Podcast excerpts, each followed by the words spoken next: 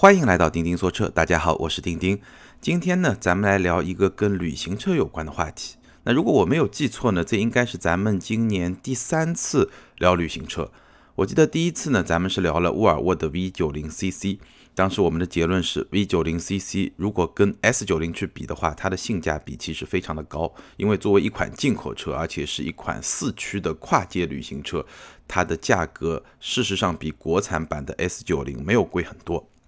那第二次呢，是在明锐旅行版快要上市的几天，咱们聊了一次明锐旅行版。当时我预计这款国产的旅行车会比三厢版大概贵那么几千块钱，所以性价比会比较的不错。那事实价格出来以后呢，确实如我预计的那样，旅行版比三厢版是贵了五千块钱。那终端的表现呢，其实也不错，这个我们待会儿会去说。那今天呢，为什么要再来聊一次旅行车呢？我想有一些新的信息点可以跟大家好好的来聊一聊。那今天呢，我们会重点聊几个话题。第一个话题呢，我会根据市场的一些销量数据，让大家建立一个概念，就是大家一直觉得中国市场旅行车不好卖，那现在旅行车的销量到到底是在一个什么样的水平线上？接下来呢，我会跟大家聊一聊，因为当时第二次咱们聊明锐旅行版的时候，其实我没有试驾过这个车，我在节目里也说了。那做完那期节目之后呢，我其实有机会是试驾了明锐的旅行版，而且呢，当时我们是做了一个选题，把明锐的旅行版和跟它价格非常接近的本田的缤智，一款小型的 SUV，价格非常接近，做了一个对比。那我会结合这个对比来讲一讲这款车到底体验怎么样，以及明锐旅行版后来价格最后出来之后，到底哪几款车型是我认为比较值得推荐的？那第三个又是一个非常热门的车型，就是不久前刚刚发布的别克的悦朗这款车，我还没有试过，但是根据现在我们看到的价格、配置和产品信息，我觉得可以结合咱们这个旅行车的话题来好好的聊一聊这款车。那最后呢，我们会来看一看。基于我们今天聊的两款非常有趣的旅行车，再加上一些数据的事实，我们来对中国市场上旅行车未来的发展做出我的一个判断或者说一个看法吧。好，首先我们进入第一部分。第一部分呢，我想跟大家分享两个事实。第一个事实呢，关于销量。我记得上一期节目的时候呢，我也跟大家分享过一期销量，所以我们来对比一下大众的蔚领。今年六月份的时候，也就是我上一期节目跟大家分享的那个销量是四千三百零五辆，那九月份呢是五千七百八十一辆，增幅非常大，四千三到五千七。高尔夫嘉旅六月份的销量是三千九百七十，九月份是四千九百九十九，就接近五千辆，增幅也很大，增长了一千多。大众朗行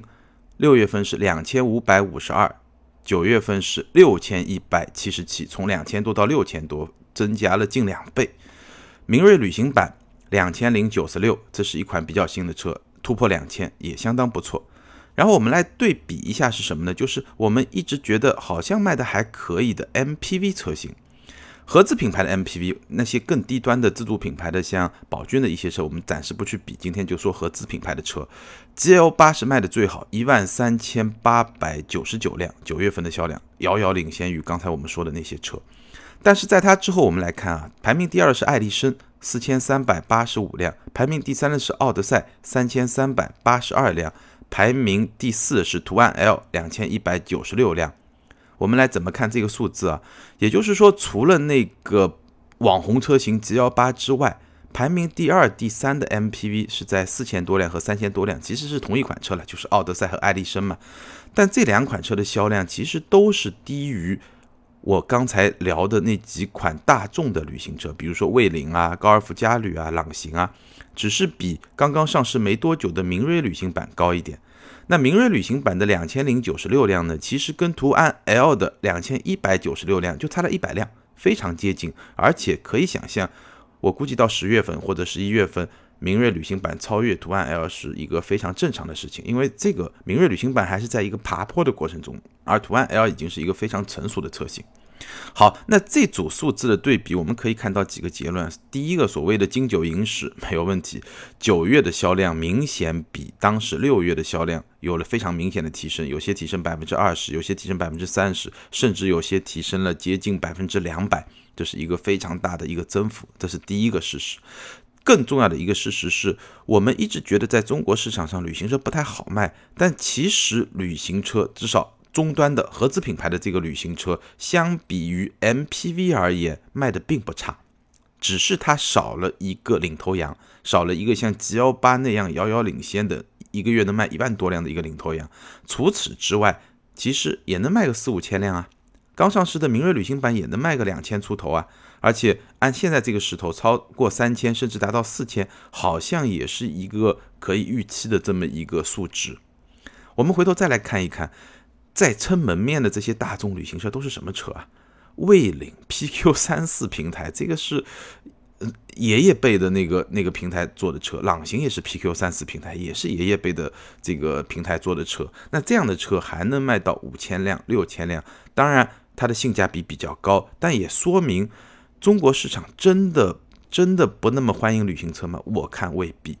对吧？我们也说了，为什么 PQ 三四平台的车能卖的那么好？那平台老当然不是一件好事，但是平台老它带来的结果是什么？就它的性价比比较高嘛，它的价格会比较便宜嘛，对不对？所以这个事实，其实我觉得咱们可以看到一个非常明显的，或者得出这么一个结论是什么呢？其实啊，旅行车你只要价格合适。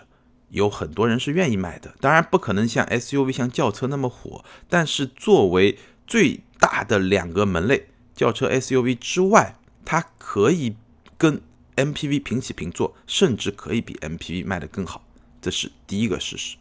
好，第二个事实，我们来看一下价格。明锐的旅行版，我刚才说了，它比三厢版官方价格同等配置或者几乎同等配置去比的话，大概贵五千块钱。但是它的终端价格怎么样呢？明锐旅行版的终端价格是折扣大概在一万三，根据汽车之家上我查了一下数字，反正八九不离十吧。那三厢版的折扣呢是两万五，也就是说旅行版的折扣比三厢版的折扣要少一万二。那再加上官方的价格，旅行版是贵五千嘛，所以实际终端价格旅行版的价格要比三厢版贵一万七。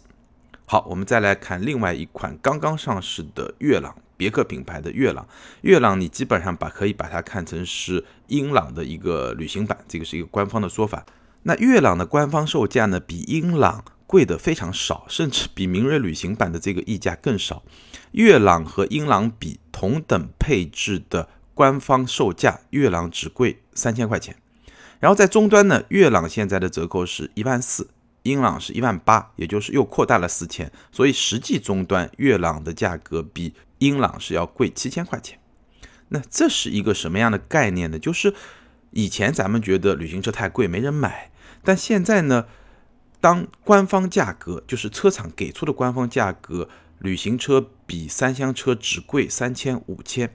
这么一个基础上，终端的表现呢，旅行车的价格反而比。三厢车的价格的这个价差呢，反而扩大了，说明市场终端呢是比较认可旅行车的这个价格的一个溢价的，也就是说市场上觉得，哎，旅行车比三厢车贵三千五千是不是少了？可以多贵一点，贵个七千，甚至贵个一万七，大家是可以接受的。当然了，简单的说，这个结论不是特别的严谨，因为。首先，这个旅行车和三厢车它的产能不一样，就厂家配置给每一家店的这个车型的量不一样。所以可能它这个旅行版更加的，就是分配的这个产能也好，分配的给你的车型的量也好比较少，所以它的价格会相对比较坚挺，这是一个原因。那第二个原因呢？因为三厢版更加承担一个走量的这么一个职责，所以呢，它的价格会更加折扣会更加大一点，因为它要走量嘛。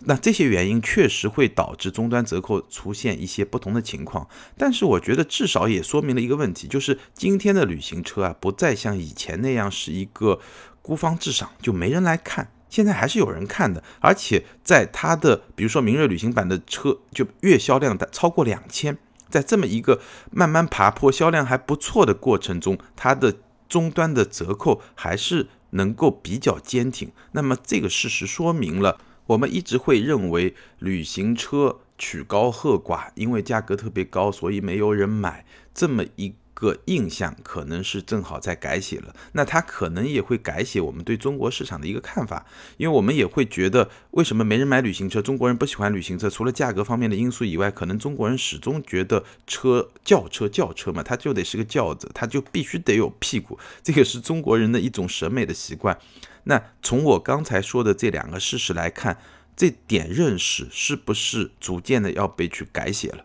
那为什么要被改写呢？我在我们这期节目的最后呢，会给出我的一些思考。无论如何呢，说到这里，大家应该有一个印象，就是咱们的市场啊，越来越把旅行车真的就当回事儿了，作为一个非常值得考虑的一个选择。有很多消费者已经在用人民币投票了，对不对？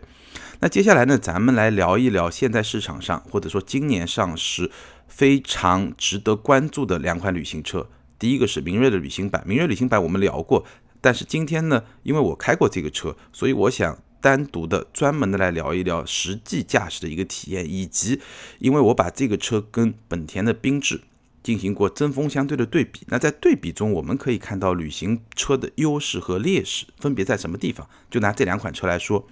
那当时对比，我拿的是明锐旅行版的一个顶配，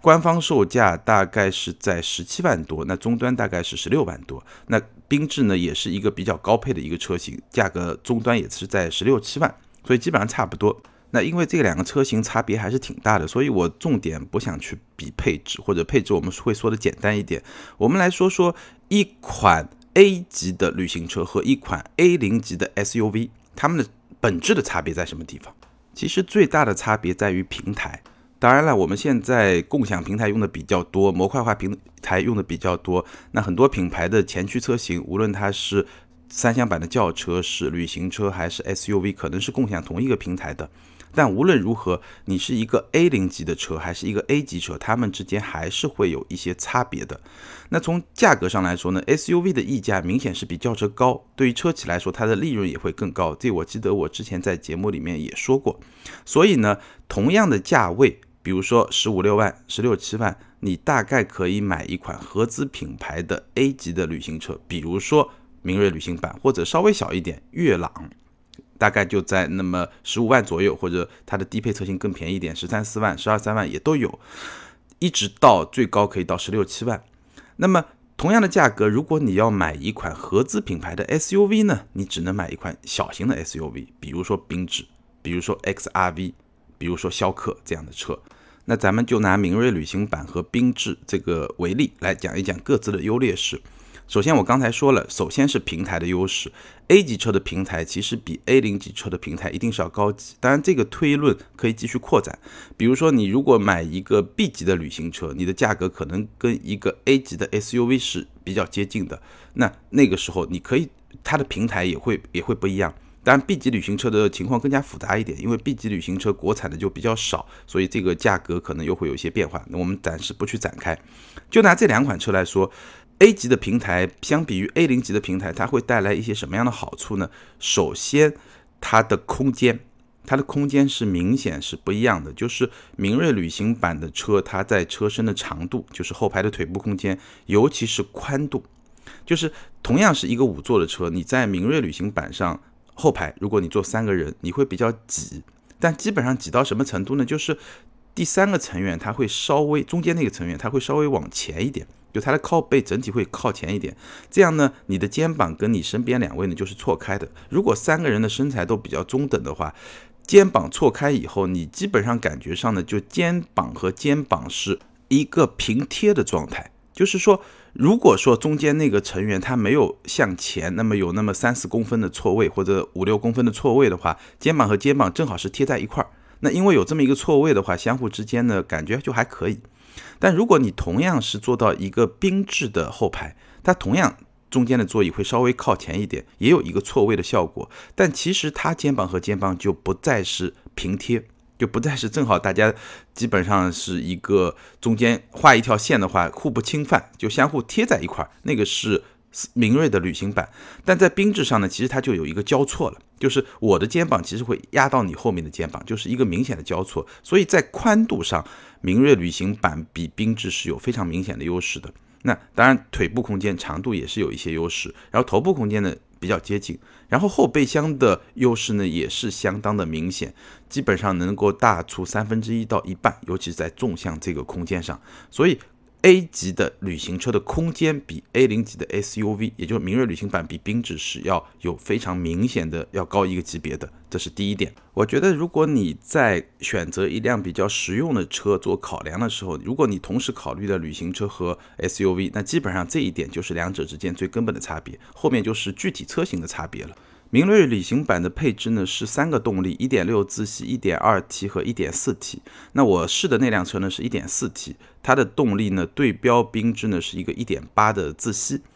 那整体而言，它的动力表现应该说呢没有我想象中那么凌厉，但是呢它的发力确实比一点八自然吸气的缤智呢要更快、更顺畅一点，尤其是在中段这个加速的能力上。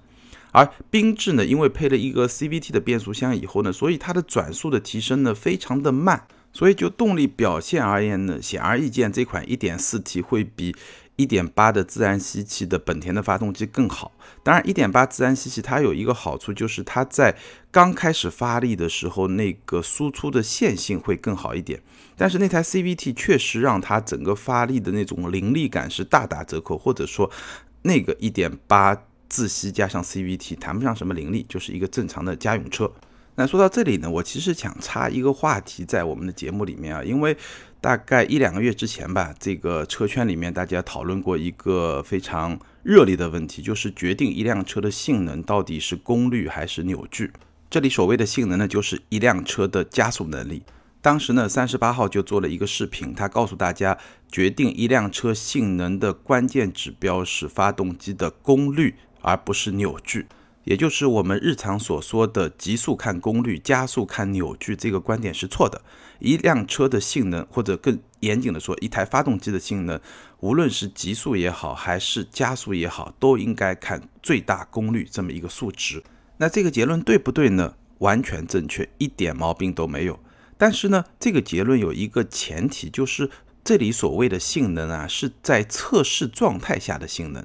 而且呢，忽略了很多别的因素，当然我不展开了，因为我当时也写了一篇文章来讨论这个问题。那我觉得最简单，咱们可以聊两个点。第一呢，什么叫测试状态下的性能？我不知道有多少朋友知道这个，咱们这个零到一百加速成绩是怎么测出来的？我给大家介绍一下，一般是这么测的，不是正常，比如说静止，红绿灯门口，对吧？然后一变绿灯，我一脚踩油门踩到底，然后加速，不是这样的，而是我用左脚先把刹车踩住，踩死了。然后呢，我用右脚把发动机的转速踩到一个轮胎不会打滑的这么一个临界点。有些车呢有弹射起步功能，那就非常好控制；有些车没有，但是呢有一个发动机保护，也就你基本上踩到两千转或者两千五百转或者三千转，它转速就不会上去了，因为它有一个自动的一个保护的一这么一个功能。那无论如何是在这种状态下，就先让发动机做好准备，然后你把刹车一松，然后这个车就弹出去了。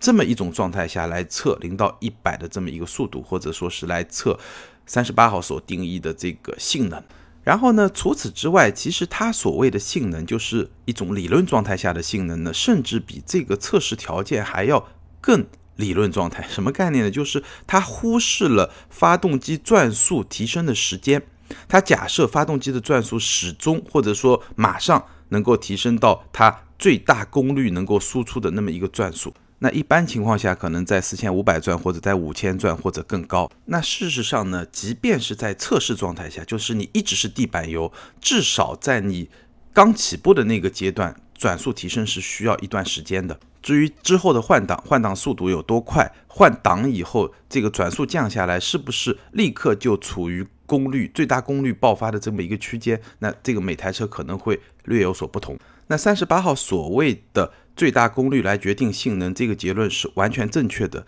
但它是在一个比较理想的状态下。那如果到咱们日常的驾驶的这个环境中呢，扭矩还是有非常强大的参考价值。所以在我们日常驾驶的这个环境中啊，低转扭矩高的车，你还是会觉得它的加速能力更强。因为我们知道功率是等于转速乘以扭矩，所以低转扭矩高，我可以把它翻译成另外一个说法，就是低转的功率比较高。所以如果一个涡轮机两千转的时候，它有比如说两百牛米，那基本上它比一个两千转的时候只有一百五十牛米的一个自然吸气发动机，在两千转这个时候的功率输出功率也会更大，所以它的加速能力一定是会更强的。那么在日常驾驶的大部分情况下，当你需要动力的时候，变速箱把发动机的转速调整到，比如说两千转，最大扭矩输出点，一个涡轮机最大扭矩输出点。它肯定比你把转速调整到三千转甚至四千转，一个自然吸气发动机扭矩比较大的扭矩输出点要更加的容易，也更快。那我在测试明锐旅行版和缤智的时候，对这一点是非常有感触的。你如果说你就正常的起步好了，红绿灯路口，然后你一脚地板油下去，你至少要等两到三秒钟，它的。转速才会提升到一个非常高的，让动力全部输出的那么一个转速。那这个两到三秒钟，在斯柯达明锐旅行版上可能一秒钟就够了。所以你的感觉在日常驾驶的过程中，你会觉得这个加速性能，涡轮机还是会要出色很多。这个是我们插入的一个话题。然后从驾驶上来说呢，明锐旅行版让我最出乎意料的一点是它的底盘非常的舒适，就非常偏舒适。我记得上期节目里面我说过，呃，像这种车啊，这么一个平台的车型，对吧？MQB 平台，然后大众的风格，它的发动机底盘调教，不开也大概猜一猜也知道了，肯定是一个比较偏硬朗的底盘。对不起，我错了，我说错了。明锐旅行版的底盘非常的软，被调得非常的舒适，这个真的比较出乎我的意料之外吧。那然后你在如果说做一些绕桩啊这些测试的时候，你会发现侧倾是非常的明显。相比之下呢，缤智因为是一个 SUV，所以本田在设计的过程中，明显是为了控制这辆车的侧倾，所以把它的悬架相比之下会调得比较的硬。所以这个问题就看你怎么来看了。那如果说站在明锐旅行版的一面，你可以理解为是因为它是一个旅行车，它的重心更低，所以呢，它可以做到一方面把悬架调得比较软、比较舒适；第二方面呢，它的操控的特性还是保持了一个轿车的水平。而缤智作为一款 SUV，因为它的重心比较高，所以它。必须要把悬架做的比较硬，才能来保证一个比较好的操控性。那悬架比较硬的话，它的舒适性可能就会稍微牺牲一点。那你要是这么理解呢，就明锐旅行版的优势就会比较明显。但反过来，你也有另外一种理解的方式。那缤智它的优势在什么地方呢？毕竟它的底盘高啊。它的通过性更好啊，而且通过把悬架调的相对比较硬，它的侧身的侧倾也被控制的非常好啊。那这个是从缤智的角度去理解，所以关键看你要什么。其实缤智我们刚才说了一个 A 零级的底盘和一个 A 级底盘比，它肯定在空间在很多方面是有劣势的，包括它的重心更高，对操控也不利。但是毕竟它的底盘更高啊，它的通过性更好，这也是很多人看中 SUV 最核心的一个。部分。至于说我上回吐槽过的一个点啊，就是明锐旅行版的中控，它是一个不是大众就标准的那种 MIB 的那个非常有大众品牌识别度的那么一个屏，而是一个。比较山寨感的一个安卓系统的屏，虽然那个屏做的其实不错，但是因为它没有大众的这么一个识别的标志性的那么一套系统，总让你觉得有点山寨感。但如果抛开这一点来说呢，其实那个屏体验还不错。反过来说，明锐旅行版真正还值得比较吐槽的一点的就是它的内饰的这种工艺水平啊，我觉得还是差那么一口气，你还是觉得塑料感有那么一点点强。当然，总的来说，我对这款车的评价呢还是比较高的。市场表现呢也证明了这是一款比较得到认可的旅行车。好，接下来我们简单的说一说，在明锐旅行版的这些车型里面，我觉得哪一款车最值得推荐？因为这里面也有一个非常有趣的话题。简单来说，我觉得三个豪华版是你可以去考虑的，因为它动力是三套嘛，一点六自然吸气，一点二 T 和一点四 T。那为什么说豪华版比较值得考虑呢？因为相对于比它低一个级别的舒适版，贵了一万块钱，每一种动力都是贵了一万块钱，多了什么呢？前排侧气囊、疲劳驾驶提示、倒车影像、定速巡航、电动全景天窗、真皮方向盘、后中央扶手、后排杯架、车内氛围灯、感应雨刷。一大堆配置，我感觉上这一万块钱还是比较值的，尤其是电动的全景天窗，包括真皮方向盘、倒车影像啊、定速巡航都是挺有用的一些功能，所以我觉得豪华版比舒适版这一万块钱值。至于更高的那个顶配版本呢，我觉得可能有点不值了。那三个动力系统怎么选呢？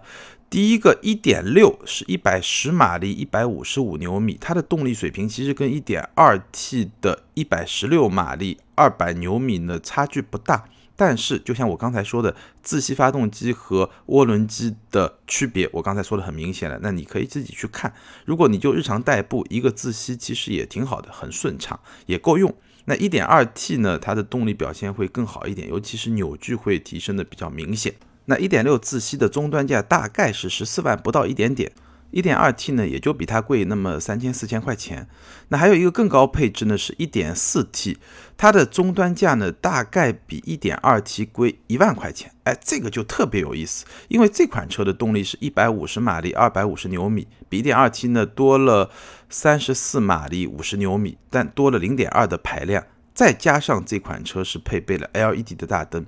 也就你想一想，零点二的排量加一个 LED 大灯，贵了一万块钱。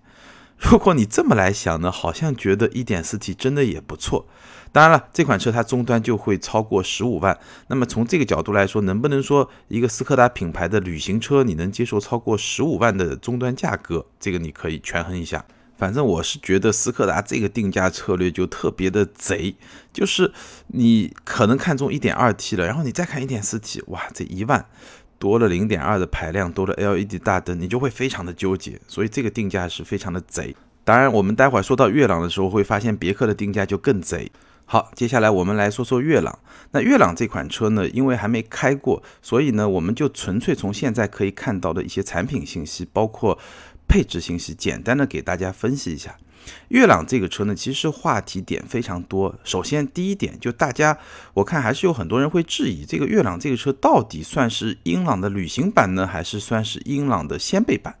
因为我们看明锐的旅行版，它的长度是四六八七，就四米六八七，就四米七不到一点，它其实比三厢版的四六七五啊要长那么一公分多一点，一点二公分。要长十二毫米，也就旅行版是比三厢版长的，那这个没有问题，长一毫长十二毫米一厘米嘛，基本上我们知道旅行版就是在三厢版的基础上做出来，那这个就是非常标准的旅行版。当然我插一句啊，这个旅行版进入到国内呢是一个跨界版，在欧洲叫 Scott，这一个跨界版。那这个版本呢其实是比标准的旅行版呢要底盘升高了一厘米，而且它的底盘就像我刚才说的会。比标准的旅行版呢再稍微软一点，偏舒适性一点，但这个也出乎我意料。我刚才也具体解释了。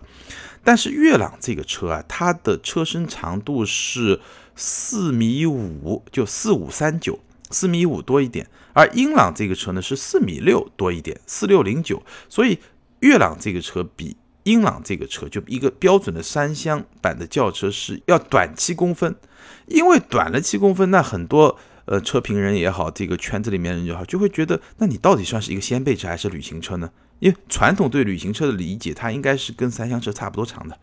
那如果是一个掀背车呢，其实就是把屁股斩掉了嘛，它就会比三厢车短一点。所以月朗呢，就是在这么一个尴尬的一个。比普通的掀背车可能要长一点，但是比标准旅行车要短一点，所以这是悦朗的一个争议点。很多人觉得你到底是挂羊头卖狗肉，根本就不是旅行车，就是一个掀背车，然后把自己说成是一个旅行车呢，还是你是一个真正的旅行车？那我觉得这个争议其实意义不太大，我们就姑且把它当做旅行车吧。好，那这个车的第二个话题点是什么呢？我们看它的动力配置啊，1.0T 加六档的手动，1.0T 加六档的双离合。一点三 T 加六档的 AT，然后有两个配置车型，一个精英型，一个更高配置的一个车型。那终端的价格呢？我在汽车之家上查到的大概是一点四万。好，如果我把这一点四万扣除掉以后，这四款车的价格分别是多少呢？十万五千九手动挡加一万，十一万五千九，这个就是自动挡，这个都是一点零 T 的。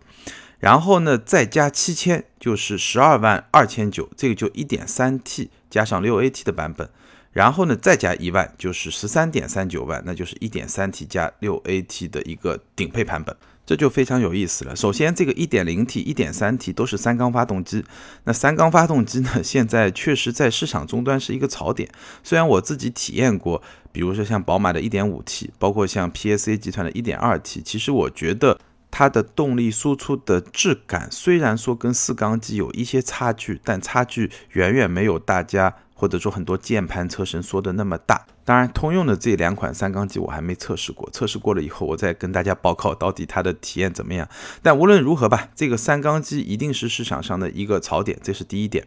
那第二点呢，双离合又是大家比较担心的。所以你去看这个 1.0T 的两款车型啊，首先手动挡我不知道有多少人会选，可能也不会特别多吧，因为你选手动挡无非就是价格更便宜嘛。那选手动挡的人。为了价格更便宜，也许他就去选英朗，对吧？那我这个且不去评论它。那如果说你 1.0T 你要选一个自动挡的，那它又只有双离合。然后我们再去看 1.3T 加 6AT 的精英型，它比 1.0T 加六档双离合的精英型呢，就贵了七千块钱。那这个七千块钱你可以得到什么呢？你可以得到0.3的排量的提升，加上 LED 大灯。我们刚才分析明锐旅行版的时候，我说它定价特别贼，它是一万块钱，你可以把 1.2T 换成 1.4T 再加 LED 大灯。现在的悦朗呢，七千块钱，你就可以把 1.0T 换成 1.3T 再加 LED 大灯，这个提升好像比刚才那个性价比更高，对吧？而且从终端来说，我觉得同样是三缸，但用户对 1.3T 的接受能力应该会比 1.0T 更高一点，更别说。这个 1.3T 的动力输出确实也是有一个比较明显的提升，它是一百六十三马力，1.0T 是一百二十五，这个就提升了有多少？三十八马力，然后又提升了六十牛米，它是两百三十，那个是一百七十。无论如何吧，你会觉得这个定价策略会让 1.0T 的车型，在我看来可能会比较难，所以从。价格从配置上来看，悦朗最值得推荐的，或者说我判断终端会比较好卖的，应该是一点三 T 加上六 AT 的精英型，它的终端价格现在也就是十二万出头，所以我忍不住会想，这个通用，呃，别克在悦朗这个车型上，它的一点零 T 会成为炮灰吗？这是一个大大的问号。但我也看了英朗的一点零 T 呢，就有一个更低配置的车型，好像叫进取型，就是它比。呃，悦朗上有的 1.0T 的一个入门车型会更低一个配置，再便宜一万块钱。那这样的话呢，就把 1.0T 和 1.3T 的这个价位拉开，那个呢可能还更加容易理解一点。但无论如何呢，1.0T 也好，1.3T 也好，在悦朗这个车型上，包括 1.3T 在另外一款别克在同时间发布的 G16 那款小型 MPV 上，都将是一个话题点。那我在试驾过搭载那两款三缸发动机的车型之后呢，也会。跟大家来报告它的实际的体验到底如何？那悦朗还有一个点呢，就是我刚才在第一部分也说了，它的官方定价其实只比同等配置的英朗贵了三千块钱。那实际终端呢，现在大概贵七千块钱，也就是说你多掏七千块钱，你就可以。得到一个看上去更加时尚的一个车身，对吧？然后实用性会增加，因为车内空间一定会增加嘛，对不对？那看上去性价比还是相当不错的。所以悦朗的实际销量会达到一个什么样的水平，也会成为我们进一步观察中国消费者，尤其是年轻消费者对这些旅行车到底他喜不喜欢。我们可以进一步的去观察，今天我已经提到的这么一种趋势，会不会继续的去延展？好，那咱们最后一部分呢，就来聊一聊我对这种趋势的一种看法。也就是说，旅行车会火吗？呃，我的看法大概可以归纳为下面几点。第一点呢，我觉得只要是一款好产品，在今天的中国市场，我说的是旅行车，是一款好的旅行车，在今天的中国市场是会有市场的。对于合资品牌，也就是十几万到二十几万的 A 级甚至是 B 级的旅行车，在这么一个价格区间，我认为一款好的旅行车在今天的中国市场应该已经能够活下去，而且可能活得还不错。第二点呢？你可以是一个恰当的跨界，或者是一个比较纯正的旅行车产品，在我看来问题都不大。我们其实今天看到的很多旅行车都是多多少少有点跨界的，要么像明锐旅行版一样把底盘升高一点，对吧？要不像嘉旅那样，其实长得有点怪，都不是一个很很正经的一个旅行车；要么像朗行啊这种一样，或者说像悦朗啊一样，其实它你可能会短一点，或者说哎它有一些别的那些形式上的一些微调。那么通过这种微调，无论是底盘的升高啊，还是怎么样，就是有一点跨界的那种概念在里面，让大家来更适应这种旅行车的这种形式。那我觉得有恰当的跨界，或者你就原汁原味的引入不跨界，我觉得可能问题都不是特别大。当然看你这个级别的具体的细分市场，你怎么来迎合市场，你的自己这个判断怎么样。但只要符合第一条，你是一个好产品，适当的跨界或者不跨界，我觉得都 OK。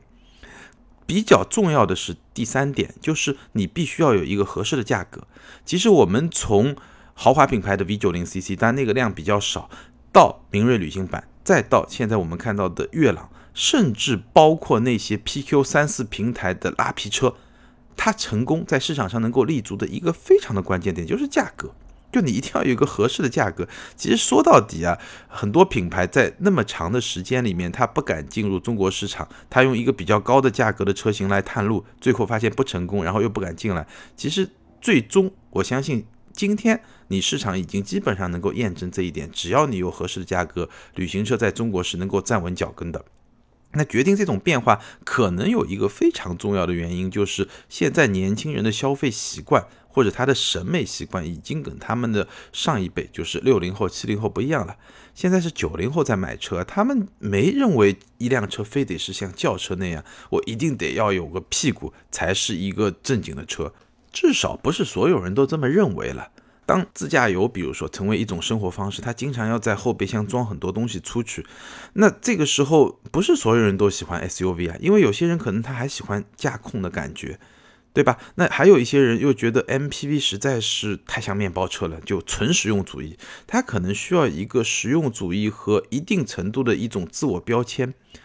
所谓的有逼格，对吧？把这些元素能够整合在一块儿去表达一种作作为一种自我表达，所以现在的年轻人他们成为一个新的消费主体，九零后啊九五后可能也是旅行车能够存在或者说能够逐渐哎站稳脚跟的一个非常重要的原因。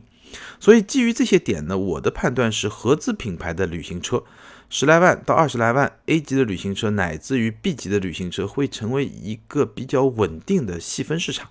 它不可能有像轿车和 SUV 那么火，但是它绝对是有能力跟 MPV 来一争高下的。虽然我们现在在市场上还看不到一辆像 G L 八那样的网红级别的旅行车，当然这暂时还局限在十来万。这个合资品牌占领的这么一个市场区间，因为更便宜的车型，比如说十万以下或者八万以下，那我们知道有很多像宝骏啊这些 MPV，那那个就是纯实用导向。而在十来万合资品牌的这么一个旅行车的区间，除了实用之外，多多少少有一种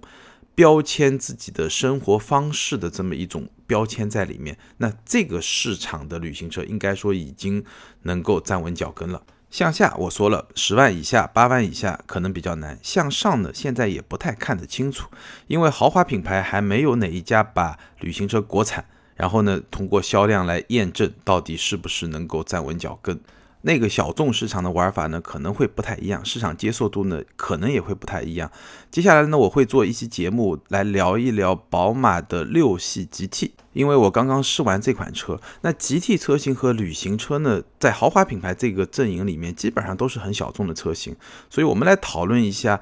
这两者之间有一些什么样的差别？为什么在中国市场 GT 车型会比旅行车要好卖很多，而在欧洲这个情况是恰恰相反的？这个我们今天先不展开，但无论如何呢，今天的结论就是在合资品牌十来万这么一个价格区间的 A 级的旅行车，因为我们看到大部分国产的都是 A 级的旅行车，国产 A 级旅行车已经成为一个相当稳定的细分市场。那如果你和我一样是一个瓦罐粉，那真的是要恭喜你了，赶上了一个比较好的时间。至于每一款车到底适不适合你，它到底怎么样，这个还是要具体问题具体分析。今天呢，基本上我把明锐旅行版应该说说的比较全面和透彻的，再结合上一次咱们聊的一些内容呢，基本上你能够判断这款车是不是适合你的需求。那悦朗这款车呢，因为没有开过，所以说的比较静态。下次我们有机会呢，再会把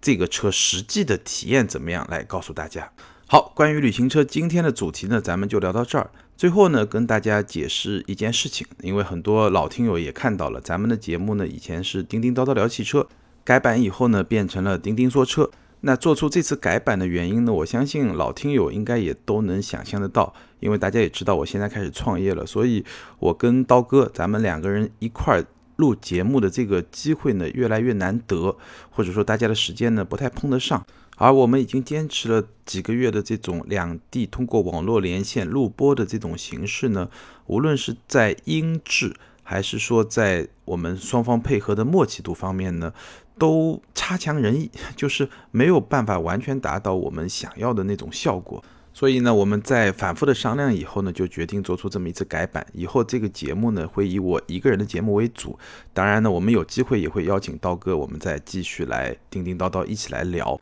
相信咱们的听友里面呢，也有很多朋友也会去收听刀哥的百车全说。那我希望呢，大家以后两档节目呢都能支持，都能支持我们。谢谢谢谢，那还是老规矩，大家如果想跟我交流跟车有关的话题呢，可以关注我的新浪微博东巴车志钉钉，当然也欢迎你在喜马拉雅下方的评论区留言，你也可以通过微信订阅号钉钉说车或者东巴车志找到我，加入我们的资深车友的微信讨论群。好，今天咱们就聊到这儿，下周见，拜拜。